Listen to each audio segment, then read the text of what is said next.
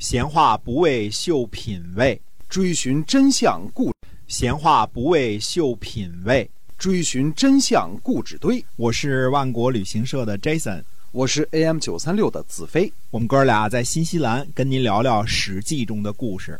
各位听友们，大家好，欢迎您呢又收听我们的节目《史记》中的故事。我们来跟您讲啊那个年代所发生的事情。嗯，节目呢每天都会更新，也希望您能够一直的关注我们的节目，同时把我们的节目给分享出去。好，咱们今天啊继续的书接上文。哎。那么上次说了说这个郑国著行书的事儿啊，那么这次呢说一说这个宋国的事儿啊。话说这个华元死后呢，他的儿子华岳，嗯，继承了宋国的右师的职位，这是阅读的阅啊。那么华岳呢，在历史上呢记载不多，嗯，在公元前五百六十四年宋国遭火灾的时候记载过啊，华岳担任右师和相须这个左师一起呢救火啊。嗯，差不多是这是唯一的一则记载。公元前五百五十五年的时候呢，华岳卒。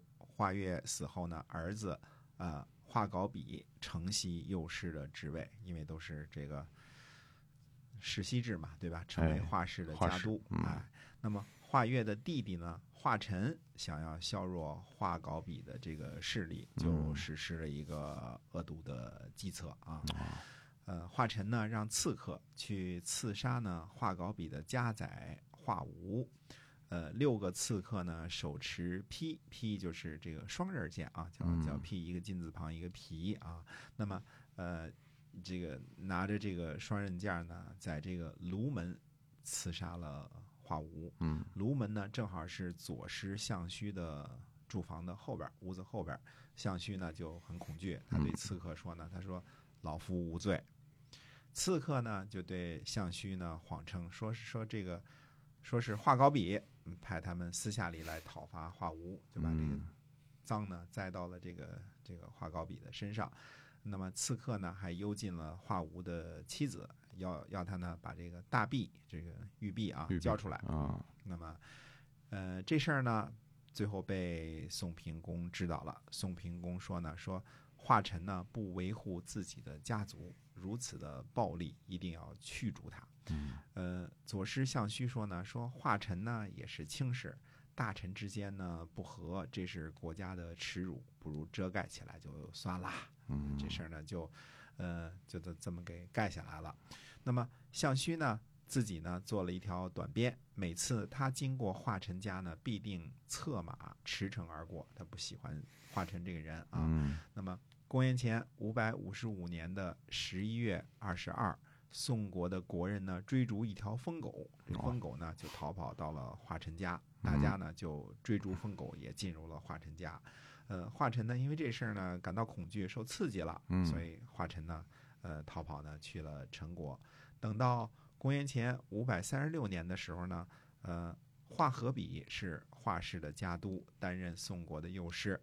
这个地方呢。我猜测啊，也可能华和笔就是画稿笔，可能这个字的这个记载的方式脱脱漏不太一样啊。呃，那么呃，当然也可能不是同样的人，因为如果不是同样的人呢，那就是说呃，怎么回事呢？就是说，因为都是起名的方式嘛，画稿笔、画和笔，那他不是同样的人，一定是兄弟，对吧？因为都是这个画室的家督嘛。呃，是这个。《左传》上呢，这个史记上呢记事呢，就是，嗯，当时并没有记载说，呃，画稿比足，因为因为他是画氏的家督，是宋国的上卿，如果是足了的话呢，一般来说，《左传》对上卿人物死去都会记载的，嗯，呃，当然也可能是没有记载，就是宋国不太重要啊，有这种可能，但是就是按照名字的这个起名字的推算的方法呢，那么。画和比呢，至少是画稿比的弟弟，或者就是他本人啊。那么，anyway，从这一年开始呢，就叫画和比了啊。我们说画和比这个，呃，这个人呢，他自己呢也有个弟弟叫画亥。这个这个画亥呢，呃，这个人呢，他想代替这个画和比呢，担任宋国的右师。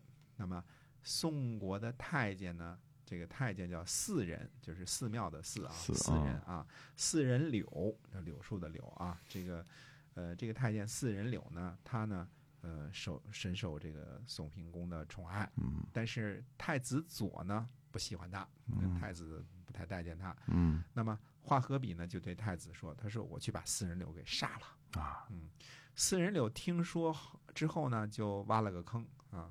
那么挖坑之后呢，放上牺牲，埋上载书啊。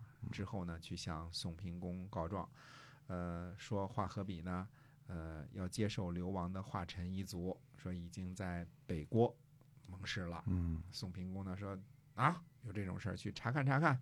一查看，果有此事，因为是挖好坑了嘛，对吧？哎这个就驱逐了华和比啊，华和比呢就流亡魏国了。嗯那么华和比的弟弟华亥呢，就和四人柳呢狼狈为奸，做了伪证。他说呢，我早就听说过这事儿了。嗯，华和比呢就是要这个，呃，把这个华晨接回来。嗯那么于是呢，宋平公呢就让华亥呢替代华和比做了右师，等于是继承了华氏的这个这个家督的这个职位啊。嗯看来这个宋国的太监们，这个陷害人都是挖坑啊，挖哎坑作假啊。嗯，挖坑就是从那时候留下来的吧？哎，可能是 挖个坑，放个牺牲，做个盟书啊，做这个伪造现场，然后让国君去查啊。嗯那么华亥呢，就去见这个左师项须。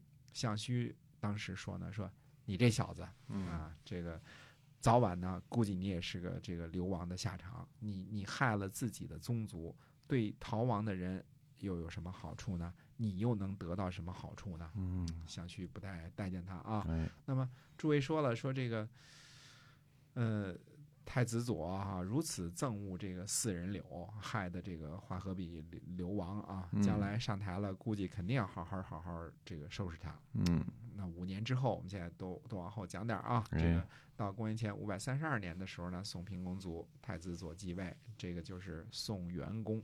那么这个宋元公上台的时候，确实想着这个怎么收拾四人柳。嗯四人柳呢，就用火炭把这个宋元公要坐的这个位子啊给捂热了，给捂暖和了。等到宋元公快到的时候呢，呃，四人柳呢就命人把这个火炭撤去。哎，这个四人柳拍马屁的功夫实在是一流啊！嗯宋元公往椅子上一坐，可能是冬天啊，哎暖和哎暖和啊。嗯这个，哎，等到次年呢，宋元公元年吧，宋元公这个开始记他自己年的时候呢，呃，又宠幸了四人柳，所以四人柳得到了新的这个太子佐，原来太子佐宋元公的这个宠爱。四人柳还是很有手段的。呃这个太监就是拍马屁为生啊，嗯这这这这类人就是，呃，怎么怎么这个这个陪着小心伺候人，这这项呢抓得很透，所以能把杀身之祸呢也能给躲过去啊。嗯这个又次又一次得到了宋元公的宠爱。当然，嗯我们这个呃说的远了点儿啊，我们还嗯是回到这个呃公元前五百三十六年啊，那么说说这个呃这个楚国的事情啊，嗯因为呃晋国呢这个派人来送亲了吧，楚国呢得送个这个派个使者回报一下啊。那么呃到公元前五百三十六年呢，呃有一次这个回报的出访。嗯，这个下回我们跟大家接着说。好，我们今天啊《史记》中的故事呢，先跟大家聊到这儿，感谢您的收听，我们下期再会。再会。